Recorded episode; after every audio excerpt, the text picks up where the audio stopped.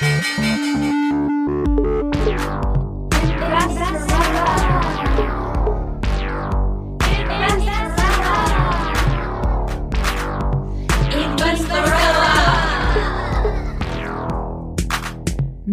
Larissa Krawitz.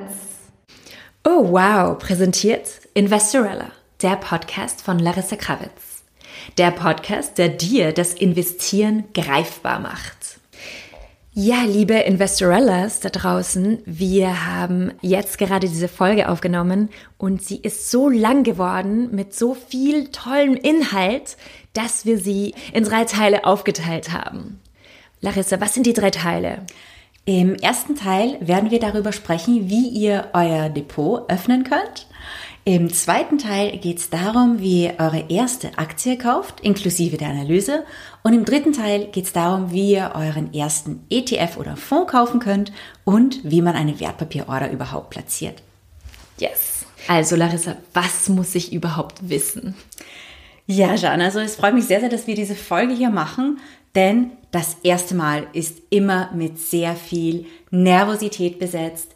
Man denkt sich, ja, ich freue mich, ich will das jetzt machen, ich habe schon so lange drauf gewartet, aber ich weiß noch nicht so richtig, was ich da eigentlich tue und was wird da passieren und wie wird das alles. Deswegen möchte ich euch in dieser Folge einfach einen ganz, ganz simplen Guide vorstellen, wie ihr vorgehen könnt, um euer erstes Investment zu tätigen. Also, um einen Überblick zu bekommen, was gibt es da überhaupt für Möglichkeiten, um zu investieren? Also es gibt natürlich sehr, sehr, sehr viele Möglichkeiten, wobei nicht unbedingt alle Möglichkeiten für Anfängerinnen geeignet sind. Normalerweise empfehle ich Anfängerinnen einmal mit einem Fonds oder ETF-Sparplan zu beginnen und vielleicht mit einer oder ein paar Aktien, je nachdem, wie groß euer Depot am Anfang schon sein soll. Larissa, was ist ein Fonds und was ist ein ETF? Was ist der Unterschied? Hm. Definition. Definition. Also, es ist ganz einfach, ein Fonds ist ein Paket von Wertpapieren. Es können Aktien sein, es können Anleihen sein, aber es können auch Derivate drinnen sein, das von einer Fondsmanagementgesellschaft gemanagt wird. Also quasi ein professionell gemanagtes Portfolio, in das andere Investorinnen investieren können. Ähm, Fonds gibt es in den verschiedensten Ausprägungen mit den verschiedensten Themen und Strategien. Und vor einigen Jahren hat sich ein Markt entwickelt für ETFs. Das steht für Exchange Traded Funds, also Fonds, die direkt an der Börse gehandelt werden. Die sind sehr praktisch, denn man hat immer einen tagesgültigen Preis und kann sie einfach mit einer Order kaufen. Und im Regelfall haben sie auch wesentlich geringere Gebühren als regulär gemanagte Fonds. Und wie mache ich das, wenn ich mich für einen bestimmten Fonds interessiere? Also bevor wir überhaupt so weit sind, da sind wir schon ziemlich, ziemlich weit, brauchen wir ein paar Basics, um überhaupt investieren zu können. Denn diese Fonds, die wir kaufen, die müssen ja auch irgendwo herumliegen, die müssen ja auch irgendwo gelagert werden. Und um Fonds oder Wertpapiere generell, auch Aktien oder andere Wertpapiere zu lagern, brauchen wir ein Depot. Die Frage ist natürlich, okay, wenn ihr kein Depot besitzt, wie bekommt man sowas? Wie komme ich an so etwas ran? Und da gibt es einerseits Banken, also im Normalfall bietet deine Hausbank auch Wertpapierdepots an. Und dann gibt es auch günstige oder im Regelfall günstigere Online-Broker, die einfach ähnlich wie eine Direktbank Online-Depots anbieten. Und was ist da der Unterschied zwischen einer Bank und einem Online-Broker? Also das Zweite ist im, im Regelfall äh, mhm. günstiger, muss nicht immer so sein. Es gibt auch einige normale Banken, die mittlerweile sehr, sehr günstige Depots anbieten. Und der Unterschied ist eigentlich der Kundenservice. Online-Broker sind eher so wie Direktbanken. Das heißt, die Abwicklung funktioniert ohne Filiale, alles per Post oder zum Beispiel per Videolegitimation. Man hat einen Chat oder einen Telefonkundenservice. Bei einer klassischen Hausbank kann man natürlich in die Filiale gehen und dort manuell die Verträge unterschreiben und sich auch beraten lassen. Also das ist ein sehr, sehr großer Unterschied, eigentlich der wesentliche Unterschied, dass Online-Broker generell keine Beratung anbieten. Das heißt, sie bieten einfach an, man hat dort sein Depot und handelt direkt die Wertpapiere, die man sich selbst aussucht während die normalen klassischen Hausbanken, also die Gesamtbanken, doch dann eher Berater haben, die einem gewisse Produkte vorschlagen. Manche Banken bieten auch Research an, also Newsletter für Aktionäre und Aktionärinnen. Und die sagen, hey, es gibt diese und diese Unternehmen, die sind gerade interessant. Vielleicht wollen Sie dieses und dieses Unternehmen mhm. kaufen oder dieses Produkt, zum Beispiel diesen Fonds oder diesen ETF. Und wie finde ich gute Online-Brokers?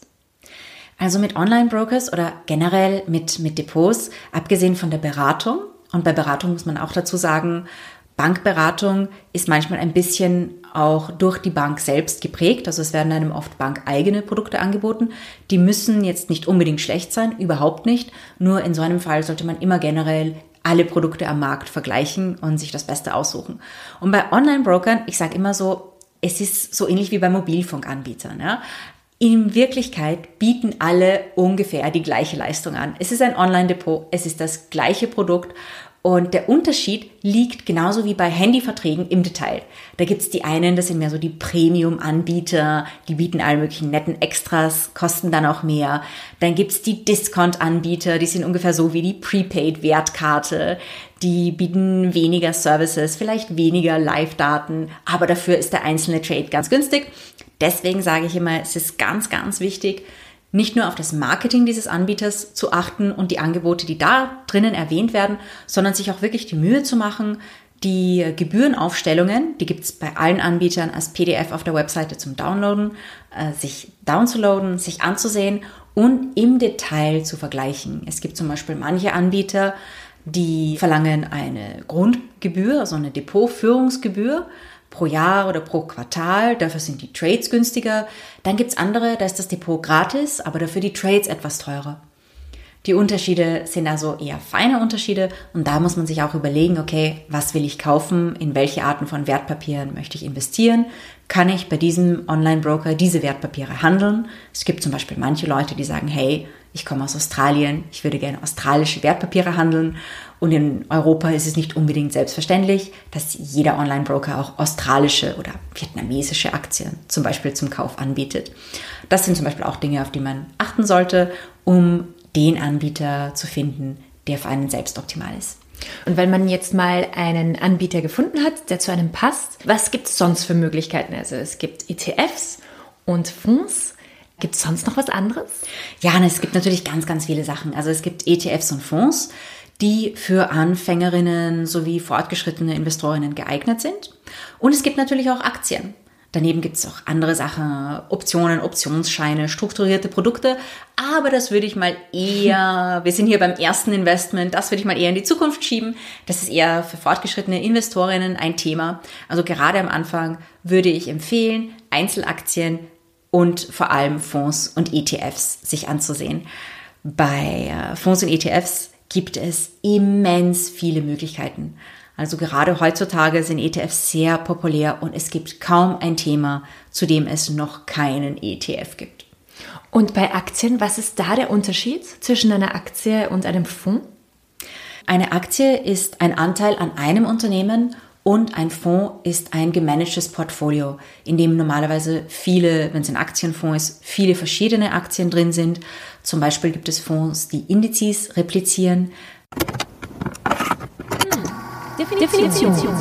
Indizes sind äh, zusammengefasste Listen von Unternehmensaktien und die sind repräsentativ zum Beispiel für die Marktentwicklung eines Landes. Es gibt in Deutschland den DAX, in den USA den Dow Jones Index, den S&P 500. S&P 500 sind 500 der größten Unternehmen in den USA. Und wenn man sich den Gesamtindex ansieht, da weiß man, okay, momentan läuft es in diesem Land wirtschaftlich so oder so. Dafür würden diese Indizes gemacht. Es gibt dann auch interessante Indizes, zum Beispiel einen Dow Jones Sustainability Index in dem gerade Unternehmen sind, die sich mit dem Thema Nachhaltigkeit sehr, sehr stark beschäftigen. Muss man viel Geld haben, um eine Aktie zu kaufen oder um einen Fonds oder ein ETF zu kaufen? Das ist eine ganz, ganz, ganz, ganz wichtige Frage. Diese Frage wird mir sehr oft gestellt und dahinter verbergen sich auch einige Vorurteile. Es gibt zum Beispiel Menschen, die sagen, hey, ich muss zuerst reich sein, um dann investieren zu können. Und ich sage, es ist eigentlich umgekehrt. Wenn man beginnt zu investieren, mit, wird man mit der Zeit, außer man macht es total falsch, äh, wohlhabender. Das ist ungefähr so, wie wenn man sagen würde, naja, Sport ist nur für schlanke, fitte Leute da. Nein, es ist eigentlich umgekehrt. Wenn man viel Sport macht, wird man im Regelfall schlank und fit. Und beim Investieren ist es genauso. Man kann auch mit ganz, ganz kleinen Beträgen beginnen. Das ist auch etwas, das ich Menschen raten würde, die jetzt sagen, hey, ich habe nicht so ein hohes Gehalt, ich bin noch relativ jung, ich bin noch im Studium und jobbe nebenbei. Es gibt einige Online-Broker und auch einige Banken, vor allem Direktbanken, die ETF-Sparpläne schon ab Summen von 30 Euro monatlich anbieten. Das ist wirklich nicht viel und damit kann man auch schon in Zeiten, wenn man noch nicht so viel verdient, beginnen, für die Zukunft vorzusagen. Und was passiert dann als nächstes, wenn ich mein Depot eröffnet habe? Also, wenn du ein Depot eröffnest, gerade wenn es ein Online-Broker ist, aber eine Bank ist genauso verpflichtet, das zu tun, da gibt es eine Risikoevaluierung. Woher kommt diese Risikoevaluierung? Also das ist einerseits ein Ding, das erschreckt sehr, sehr, sehr viele Leute. Gerade wenn man sich denkt, okay, jetzt kann ich, habe ich mein Depot aufgemacht, jetzt kann ich sofort handeln. Ah, da sagt der Broker noch, nein, du musst vorher diese Risikoevaluierung ausführen. Die ist auf Basis der MIFID-Direktive. Das ist ein europäisches Gesetzesrahmenwerk, das vorsieht, dass Finanzprodukte sehr genau reguliert werden, dass keine falsche Beratung stattfindet und vor allem, dass Investorinnen und Investoren vor gewissen Risiken geschützt werden. Also quasi auch eine Standardisierung von Finanzprodukten innerhalb der Europäischen Union. Und die schreiben vor, dass Wertpapierdienstleister ihre Kunden und Kundinnen klassifizieren müssen. Das heißt, wenn man jetzt zum Beispiel in einer geringen Risikokategorie ist, dann lässt einen die Bank nur Produkte handeln, die auch einem geringen Risiko entsprechen. Was soll ich dann hinschreiben? Also es ist meistens so, die meisten Banken haben fünf oder sechs Risikokategorien und da kann man sich auch immer durchlesen. Die Risikokategorie 1 ist meistens sehr, sehr kleines Risiko. Da spricht man von Staatsanleihen oder mündelsicheren Wertpapieren zum Beispiel. Das sind Wertpapiere, die auch dafür verwendet werden können, zum Beispiel von äh, Waisenkindern äh, Fonds zu managen, also das Vermögen der Eltern, bis das Kind 18 ist, so mündelsichere Wertpapiere oder Menschen, die unter Sachwalterschaft stehen und ein Vermögen haben ähm, und dieses Vermögen wird meistens auch mit mündelsicheren Wertpapieren äh, gesichert. Mhm. Deswegen heißen sie so. Das ist meistens so die erste Kategorie. Und dann geht es über risikoreichere Staatsanleihen zu Fonds, zu Aktien. Und die letzte Kategorie sind dann Derivate, Futures, Shorten, also alles, was sozusagen in spekulativ der, ist. Ja, hochspekulativ ist. Und die meisten Leute werden wohl bei einer der mittleren Risikokategorien landen, wobei man auch dazu sagen muss, wenn man eine niedrigere Risikokategorie ankreuzt, so lassen es die Broker nicht zu, dass man spekulative Investments auch handelt. Das heißt, man sollte sich genau überlegen, anhand der Instrumente, die man handeln möchte, welche Risikokategorie man sich aussucht. Wobei ich empfehle, gerade als Anfängerin sollte man die höheren Kategorien, also hochspekulative Dinge, eher weglassen. Okay. Liebe Investorellas, das war der erste Teil der Folge Mein erstes Investment. Nächste Woche geht's dann weiter mit meiner ersten Aktie. Larissa erklärt uns dann, wie und wo du überhaupt spannende Unternehmen findest, wie du, sehr wichtig, die Finanzen des Unternehmens analysierst, auf welche Kennzahlen du achten musst, welche Zeiträume dafür relevant sind, wie du die Entwicklung des Unternehmens bewerten kannst und viel, viel mehr. Wir freuen uns darauf, wenn du uns Fragen stellst und uns Feedback gibst. Natürlich freuen wir uns ganz besonders, wenn du uns unterstützen magst und diesen Podcast weiterempfiehlst. Du kannst Larissa auf Instagram und Facebook folgen und auf iTunes oder anderen Kanälen uns eine Bewertung hinterlassen. Also bis nächste Woche.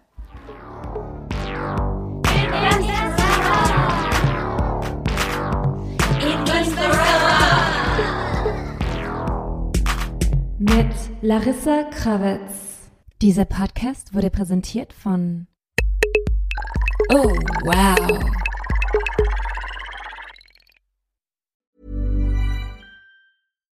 How would you like to look five years younger? In a clinical study, people that had volume added with Juvederm Voluma XC in the cheeks perceived themselves as looking five years younger at six months after treatment Look younger, feel like you. Add volume for lift and contour in the cheeks with Juvederm Voluma XC. Reverse signs of aging by adding volume to smooth laugh lines with Juvederm Volure XC. For important safety information and to find a licensed specialist, visit juvederm.com. That's J U V E D E R M.com. Not for people with severe allergic reactions, allergies to lidocaine, or the proteins used in Juvederm. Common side effects include injection site redness, swelling, pain, tenderness, firmness, lumps, bumps, bruising, discoloration, or itching. There's a risk of unintentional injection into a blood vessel, which can cause vision abnormalities, blindness, stroke, temporary scabs, or scarring. Talk to a licensed specialist to find out if it's right for you.